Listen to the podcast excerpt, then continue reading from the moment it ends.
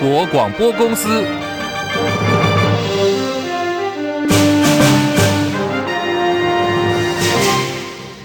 大家好，欢迎收听中广新闻，我是黄丽凤。前建国造泄密案延烧多日，扯到了海军上将、立委、国防部长、总统参选人，而到底呢是谁涉嫌叛国说谎、上下其手？今天在立法院持续成为焦点。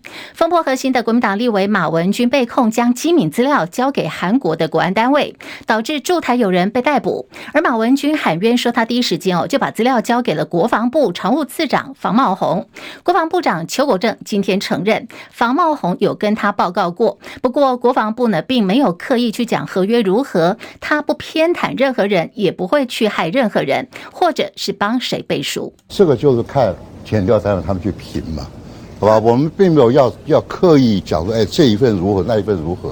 因为我讲这本来好事一桩，搞到最后啊变成这样子，大家都不乐见，所以我很期望就平和落幕。那平和落幕，我不偏袒于哪一个人。啊，我也不帮哪人讲话，我也不会去害哪一个人。但有，呃，减掉要的我们就提供，好吧？这大家是有一个论断啊。部长，那个委员委员的意思是说，因为那是国防部认证，那是不是机密资料，所以他才传去给韩国等的一些单位，所以好像是国防部帮他背书的意思。呃，我我我不知道这一段，每个都有发言权嘛，好不好？我都没意见啊。好，邱国正说，现在整个案子进入到司法程序了，检调也会来问，一切都是配合检调的调查。对于前海军顾问郭喜批评他说大番薯不是认，邱国正也回击郭喜这个人我不认可，我也不知道这个人，我对他不了解，也就不评论了。最后，邱国正也呼吁说，很不期望这个事情有继续的演变下去，希望能够平和落幕。毕竟呢，这个是对于台湾的战术很有帮助。前建国造风波，邱国正被批评是大番薯，不胜任国防部长。媒体今天呢也拿这一题追问了行政院长陈建仁，陈建仁没有正面回应，只说尊重司法机关的调查，希望朝野呢大家能够一起做好国安的准备。今天的立法院也出现了令人惊奇的言论，这是国民党连江县立委陈雪生在质询行政院长陈建仁的时候，谈到中共总书记习近平所提出的新四通。他说：“老百姓很欢迎，被说统战呢，应该是我们统战他。”陈雪生更在一场说：“中国呢是我的祖国，也不为过。”不过他也很直率的说，他自己走遍全世界了，就是喜欢台湾，台湾百姓非常自由，他喜欢住在这一块生长他的地方。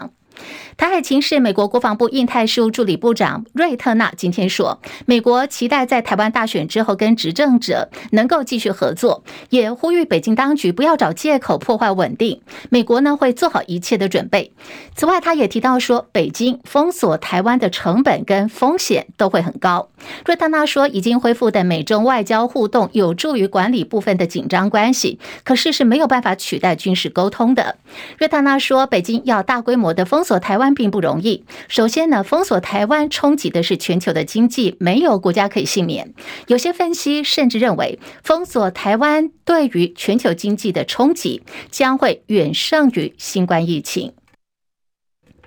进口蛋之乱，畜产会又被抓到违规。进口蛋标示不实延烧，新北市卫生局在辖下业者仓库查获了一百三十二桶畜产会自行输入的巴西冷冻蛋黄液，没有贴中文标示。期间也联系了畜产会，希望能够做说明哦。不过最后呢，还是怕说给消费者购买发生了争议，最后是依照食安法罚了畜产会三十万元。中台小犬过境，台东县传出了不少的灾情。稍早，达人乡土坂国小跟安硕国小紧急宣布，因为灾损严重，考量到学生的安全，从今天中午十二点钟开始停止上班上课。而现在，小犬台风正在远离台湾，朝着广州海面前进。继凌晨两点半解除陆警之后，稍早十一点半，海上警报也已经解除了。不过，现在海象还是很恶劣，往返离岛小三通的航线依然受到影响。总共停航的班次已经有一百四十个航次了。小犬过境带来狂风暴雨，这回呢，兰屿可以说是面临到浩劫，首当其冲，灾情惨重。岛上民宅遭到风雨的重创，损坏严重，民生的。公共设施像是水电呐、还有电信呢，几乎是全面断绝的状态。现在已经请国防部等单位支援直升机的运送作业。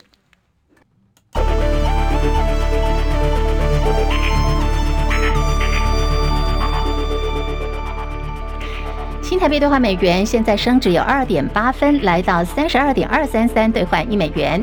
好，台北股市呢是涨六十五点，一万六千五百零九点，涨幅百分之零点三四，成交量一千八百三十六点六二亿元。柜台指数上涨零点零七点，两百一十六点零八点。日本股市小跌了三十点哦，目前是三万一千零四十四点，跌幅百分之零点一一。韩国股市小涨五点，两千四百零九点。港股上涨两百九十。七点，来到一万七千五百一十一点，目前涨幅百分之一点七二。大陆股市平盘附近震荡，上海综合指数来到了三千一百一十点，深圳成指。涨五点，一万零一百零九点。在印度股市方面，小幅上扬了一百九十点，来到六万五千八百二十一点，涨幅百分之零点二八。国际汇价，欧元兑换美元一点零五四一，美元兑换日元一百四十八点七六，一美元兑换七点三零零五人民币。黄金价格最新报价每盎司一千八百二十二美元。以上是最新的财经资讯。好，我们来看的是这个已经运作很久，双方一直在这个加速的。拜习会现在据说呢是拍板了。华盛顿邮报报道说，白宫已经开始安排美国总统拜登跟中国大陆国家主席习近平就在下个月要在旧金山出席亚太经济合作会议高峰会的时候，两个人呢会在场边举行第二次面对面的拜习会，来稳定美中关系。报道说，今年轮到是由美国担任地主主办 APEC 峰会，外界一直在探寻说拜习两人是否会利用机会二度会面。不过先前呢被。北京方面一直都没有松口。现在华友引述美方匿名官员的说法说，拜习两人相当确定一定会碰面的哦。虽然双边还是没有正式的公布，不过美方已经在开始准备相关的工作了。而现在要寻求连任的拜登是走上了川普的后路嘛？拜登政府取消了在德州南部新建新城墙的二十六项联邦法律的限制，为的目的呢是要达成在边界筑墙阻挡非法移民的目的。对先前他的这个政策可以说是明显的有所改变。美联社报道说，美国国土安全部在联邦公报发布了公告，宣布启动在德州史塔郡筑墙的计划。不过这项公告没有提到太。多的细节，这段区域呢有大量的非法移民入境，现在人数呢已经超过了二十四万人。辉达执行长黄仁勋今年五月份来到台湾的时候，掀起了 AI 旋风，业界传出他即将再度访台，那么会出现的这个时间点就在十月十八号红海科技日的活动，有望可以继续的带领国内的 AI 跟电动车供应链再冲一波 AI 热潮。不过现在包括了这个红海跟辉达对相关的传言都不评论，虽然整个传闻还没有获得证实，可是红海的股价今天已经反映了。早盘涨两块钱，最高来到了一百零五点五元，涨幅已经有百分之一点五。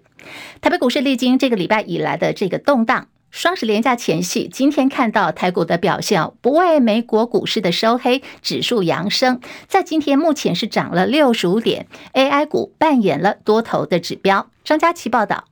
美股周四小跌，台股难得没有联动，主要是主流股 AI 族群维持人气，且台积电持稳呈现小涨，双双发挥稳盘作用。伟创、广达、技嘉联袂向上，奇鋐涨幅也不小。AI 股没受到廉价因素干扰，刚公布九月营收的鸿海缴出不错成绩，股价要升上涨近百分之二。由于鸿海科技日即将举行，市场传言辉达执行长黄仁勋可能现身，消息面进一步拉抬鸿海股价。台股近来呈现外资卖超、投信与官股行库承接的状况。汉雅投信台股投资总监刘伯选指出，由于美债殖利率在高档，无风险利率高，外资钱会回流美股，难免压抑台股。刘伯选说：“因为整个美股这边就是受到十年债的一个影响，所以看起来就是在十年债还没真的正式止稳或是到达一个满足点之前，我觉得这个股市势必还会受到，还是会受到压抑的。”刘伯雄表示，不管台股基本面以及总金数据，或是台厂供应链的存货及未来展望，目前都偏向正向发展。年底销售旺季仍在，第四季行情可以期待，会呈现先蹲后跳的姿态。中广记者张佳琪台北报道。二零二四总统大选倒数九十九天了，民众党党主席、总统参选人柯文哲在今天清晨呢结束了美西的访问行程，回到台湾。针对已经连吵了好多天的蓝白合议题，传出了即将要跟侯友宜见面，柯文哲方面有最新的回应。这个蓝白会讲了超过半年了嘛？呃，那我从来都没有听过到底要怎么合啊？那所以我们后来就说，那这样好了，我们先提一个 proposal，就是一个提案嘛，哈。就是说，好，我们比民调，啊，赢人当正，那输的一边就推荐那个负的，啊，当然这个在综合考量哦，还是组成一对最强的这种胜率最高的候选人嘛，就是这样。啊，不然啊，不然你要你要怎么解决这个这个争议？都已经拖这么久了，这民调都有标准做法嘛，你要挑五家做做几个？其实，在台湾做民调已经行之有年了，都都已经。我们英文叫 well established，就是有相当成熟的技术。有设定什么时候做民调吗？我看看国民党怎么回应啊。好，看看国民党怎么回应啊？又把球丢给了国民党。不过现在在柯文哲方面的这个认知哦，简单来讲就是呢，要挑五家的民调公司来比这个民调。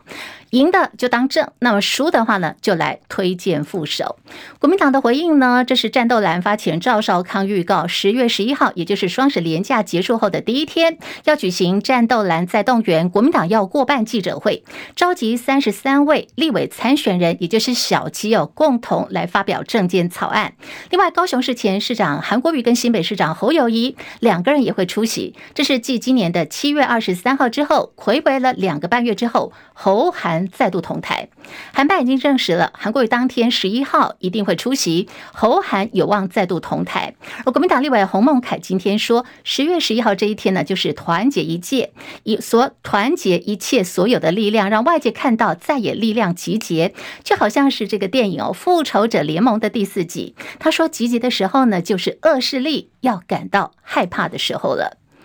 另外，在今天，国民党总统参选侯友谊也推出了他的教育政策，提出有十一项的主张，以不能够遗忘任何一个人为目标，解决目前包括有幼儿教育、一零八课纲、技职教育跟高等教育所面临到的问题。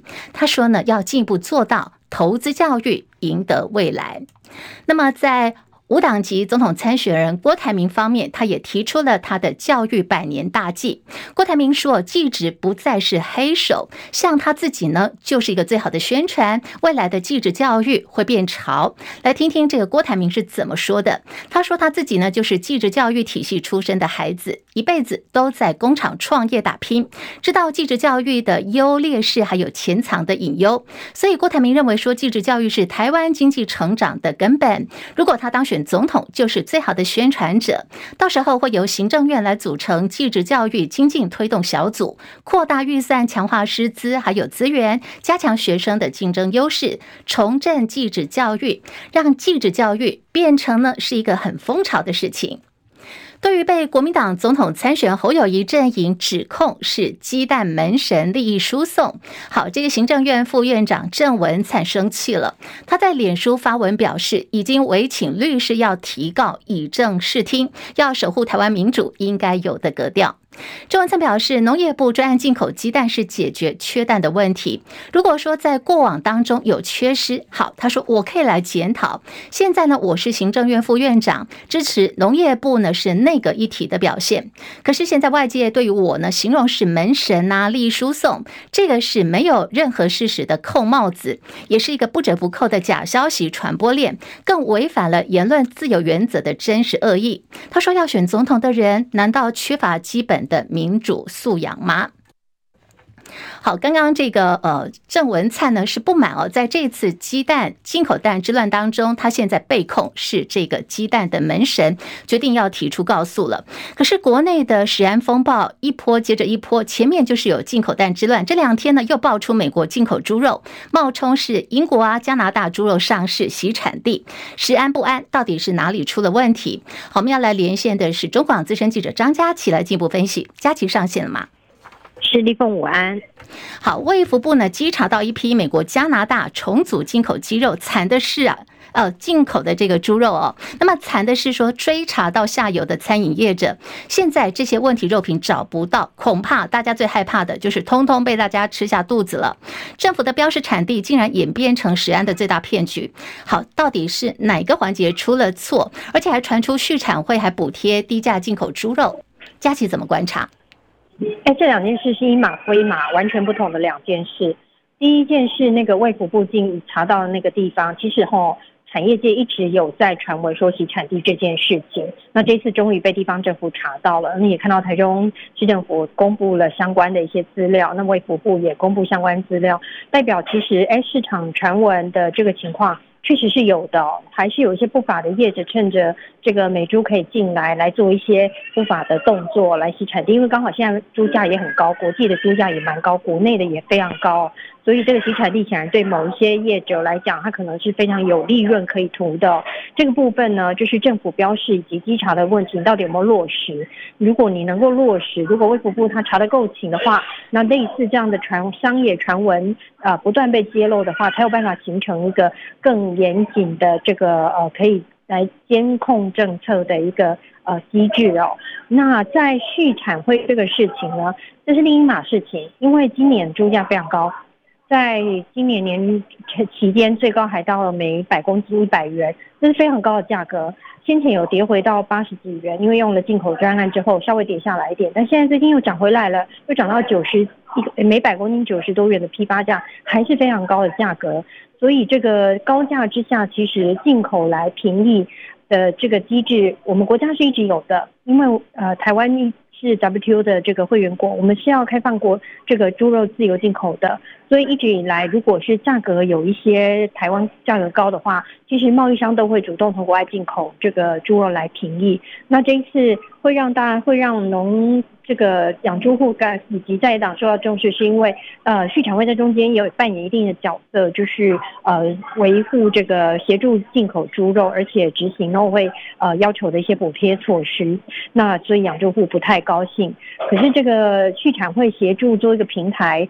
协助进口这件事情也不是第一次做，以前不管蓝绿执政，他们都是中间一个平台。所以问题是在于说，那你怎么协助的方法？农委要你补多少你就补多少吗？那你为什么不用别的方式来进行协助厂商来做补贴呢？另外一个就是养猪户说啊，现在你让我猪价打压到八十多元每百公斤，我没事，就是觉得很委屈。但是八十多元的这个价格，对一般的。呃，这个民众消费来讲，当猪肉价格来到批发价每百公斤八十元以上，这个对通膨压力是非常大的，所以这是没有有一好没两好的问题啦。所以猪农要赚很多钱，那他必须在产业面提升他的技术。如果他育成率够大，这一波猪价上扬，国内猪养猪产业业者一定可以获利丰厚。但是进口的措施方面，你畜产会要辅导业者进口，你能不能跟过去的呃角色一样，你是站在一个协助的平台，而不是直接在用更大力度去帮农委会去补做任何的一个补贴动作或是游说动作？这个部分可能是在野党目前最在意以及养猪业者感到不平的地方。这也是未来可能在野党在监啊监控这个以及在监督这个政府政策的时候，必须要多加把力道的地方。李峰，好，佳琪留步，就是说现在大家在问，就是说既然都知道不一定要只靠补贴嘛，可是为什么畜产会农委会一直端出来的就是靠补贴这两个字？呃，观察在从以前到现在，难道没有更好的做法吗？其实当农产品价格高的时候，做适度的调节跟补助是历来。一直以来的现象，所以当年农委会主委陈吉仲在当教授的时候，最常骂国民党执政的农委会主委，就是说你们都在搞补贴，那其实都没想到他上任以后，补贴是以前的这个倍增啊，更更会补贴，所以补贴政策是我们国家农业政策非常大的一个问题，没有任何一任的主委跟部长。会曾经有有足够力量可以解决，这也是未来台湾农业要往前进的过程当中非常重要的问题。你何时能够摆脱补贴？你的东西拿到国际市场上面去，人家愿意买你的凤梨，不买泰国，不买，人家愿意买你的苹果，不买日本的苹果。当你有这样的一个品质优条件的时候，你就不怕任何价格机制的波动。麝香葡萄也从日本进口来台湾啊，但是我们也没有补贴台湾的葡萄业者啊。所以你要自己有本身的产业利基，你就不怕补贴。这也有赖呃消费者以及政府端，还有在野党，你们都要发挥力量，不然这个机制从蓝营执政到绿营执政从来没有改善过，一直到层级就还越演越烈。那下一任部长上来是不是又要继承这样的一个措施呢？李总，好，我们非常谢谢佳琪的观察还有分析。这个补贴政策呢是糖果还是毒药？那么也就是因为这个补贴政策，我们看到一个最新的数据，就是由台北市议员李彦秀所提供的，从十一月初啊，美国进口猪肉的增幅达到了百分之七百七十五，也就是呢又见补贴。那么这一次呢，美国猪进口量暴增有七倍。那么这么大量的美国猪肉，现在大家不敢置信的就是进来台湾。完之后，哎，你在市面上居然找不到啊？为什么找不到呢？这两天陆续爆出，可能就是有些呢冒充是这个英国跟加拿大洗产地，而且如果你往下游追的话。现在呢，这些肉品极有可能都被民众给吃下肚了。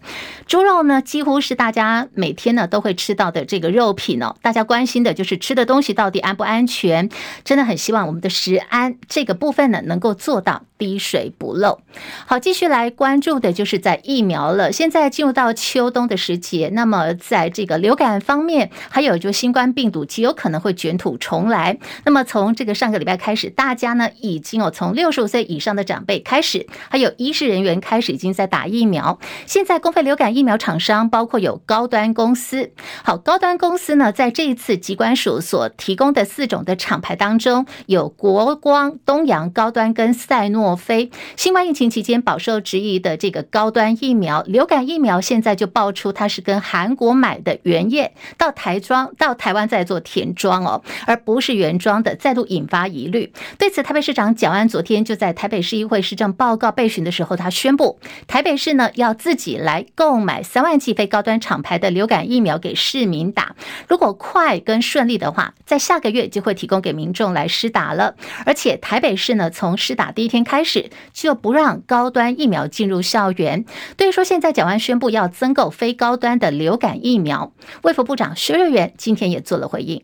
呃，如果说还有疫苗，你还要再增购疫苗，我们也没有说反对了。但是这样子是不是呃有浪费公帑的可能性？你手上还有疫苗，那然后你现在要增购疫苗，这个是什么？我不知道。就像人民是只能打高端吗？没有啊，这 本来就都可以打。好，这个是卫福部长薛瑞元说，他实在有。不能说要反对，可是也认为说这有浪费公帑的情况。但是问题就是现在呢，国人对于高端的疫苗，它的安全性信任度是不够的。民进党立委郑运鹏不满被新竹市政府发言徐千晴嘲讽说犹如诈骗集团，所以郑运鹏就提告求偿六十万元。这个案子台北地方法院的一审已经宣判了，判决郑运鹏败诉，等同认证哦，他这个是诈骗集团。很不开心的这个郑运鹏。就在脸书，他发文写了，就是说他要提告，因为他不满法官在这份判决书当中还写到说，一个人永远活在别人的认可之下下是莫大的悲哀。这个法官还劝郑运鹏，还有所有被他人言论所苦的人离苦得乐。郑运鹏回击说，台湾有这种迷信宗教高于法条证据的法官，是民主法治国家莫大的悲哀。他强调一定会就这个案子提起上诉的，捍卫法律授予的人权，不然。未来民意代表被恐吓、被污蔑，将会成为常态。这是郑运鹏的说法。日籍二刀流球星大谷翔平今年在天使队球季全结束了，他即将哦合约结束就是自由身，重新再投入交易市场。几乎所有队伍现在都希望可以获得这位有实力又有超高人气的超级巨星。未来大谷翔平花落谁家呢？根据《纽约时报》的报道说，传出有球队的高层分析大谷翔平落脚的地点。可能哦，这次会在美国东北部的球队，而且呢是一个相当有高质量的竞争对手。现在台面上想要争夺大谷翔平的球队传出来，包括有这个天使道奇，还有就是红袜了。到底未来大谷翔平会选择谁呢？大家可以继续的观察啊，也可以猜猜看了。日本媒体报道说，日本札幌市已经决定了放弃申办二零三零年的冬季奥运会。不过，札幌不会放弃，要争取申办二零三四年或者是以后的冬季奥运会。札幌一直都很积极准备申办二零三零年的冬季奥运会，不过受到了先前二零二零东京奥运接二连三爆出有这个收贿的渎职传闻，而且跟申办活动疑似有黑箱操作等等的影响。现现在在札幌市，包括了这个呃民意方面哦，反应越来越不支持来申办奥运。同时，如果札幌真的拿到了二零三零年冬季奥运的主办权，那么北海道新干线的札幌延伸段开通时间有可能会因此而延迟，所以暂时放弃申办的声浪就越来越高涨了。不过，现在札幌最新的声音说，即便我们放弃了二零三零年，可是我们还是会锁定二零三四年或者是之后的冬奥会，希望都可以争取到这个主办权。针对日本昨天开始又排放了第二波福岛的核处理水，中国大陆外交部昨天已经宣布了坚决反对日本单方面的排海行动，要求日方跟周边邻国必须要充分的协商，确保邻国参与国际监测。也就是受到中日关系越来越紧张化，中共又施行了反间谍法，另外就是这几年的新冠疫情防控等等的因素冲击。现在日本媒体报道说，在中国大陆生活的日本人。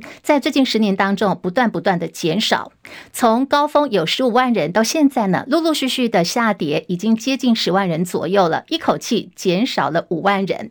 这个剧烈的降幅也创下了最近二十年来的最低水平。杭州亚运即将要闭幕，那么桥牌四强昨天开打。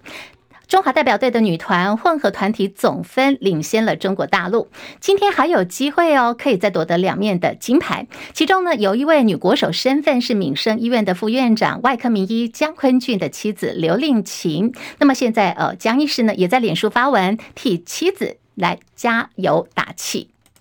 另外来看的是小犬台风在今天凌晨解除了路警，稍早这个海上台风警报已经解除了。好，这次小犬台风可以说呢，对于台湾来讲，它掠过跟登陆的地点相对来说算是比较友善的。目前来看呢，只有是在呃兰屿，它的这个灾害是比较严重。好，针对这次小犬台风在台湾过境期间，也有统计出来一些数字的巧合，比如说在兰屿测得到每秒九十五点二公尺，恰巧也是晚上的九点五十二分，而蓝雨的邮递区号很恰巧很妙的，就是九五二这个数字的巧合，今天也在网络呢引发大家的讨论。明天就是连假了，从明天开始四天连假的天气极有可能会受到东北季风的影响，水汽也会偏多。那么是否之后还会有双台行程？连假的这个最后一天国庆日会比较明朗。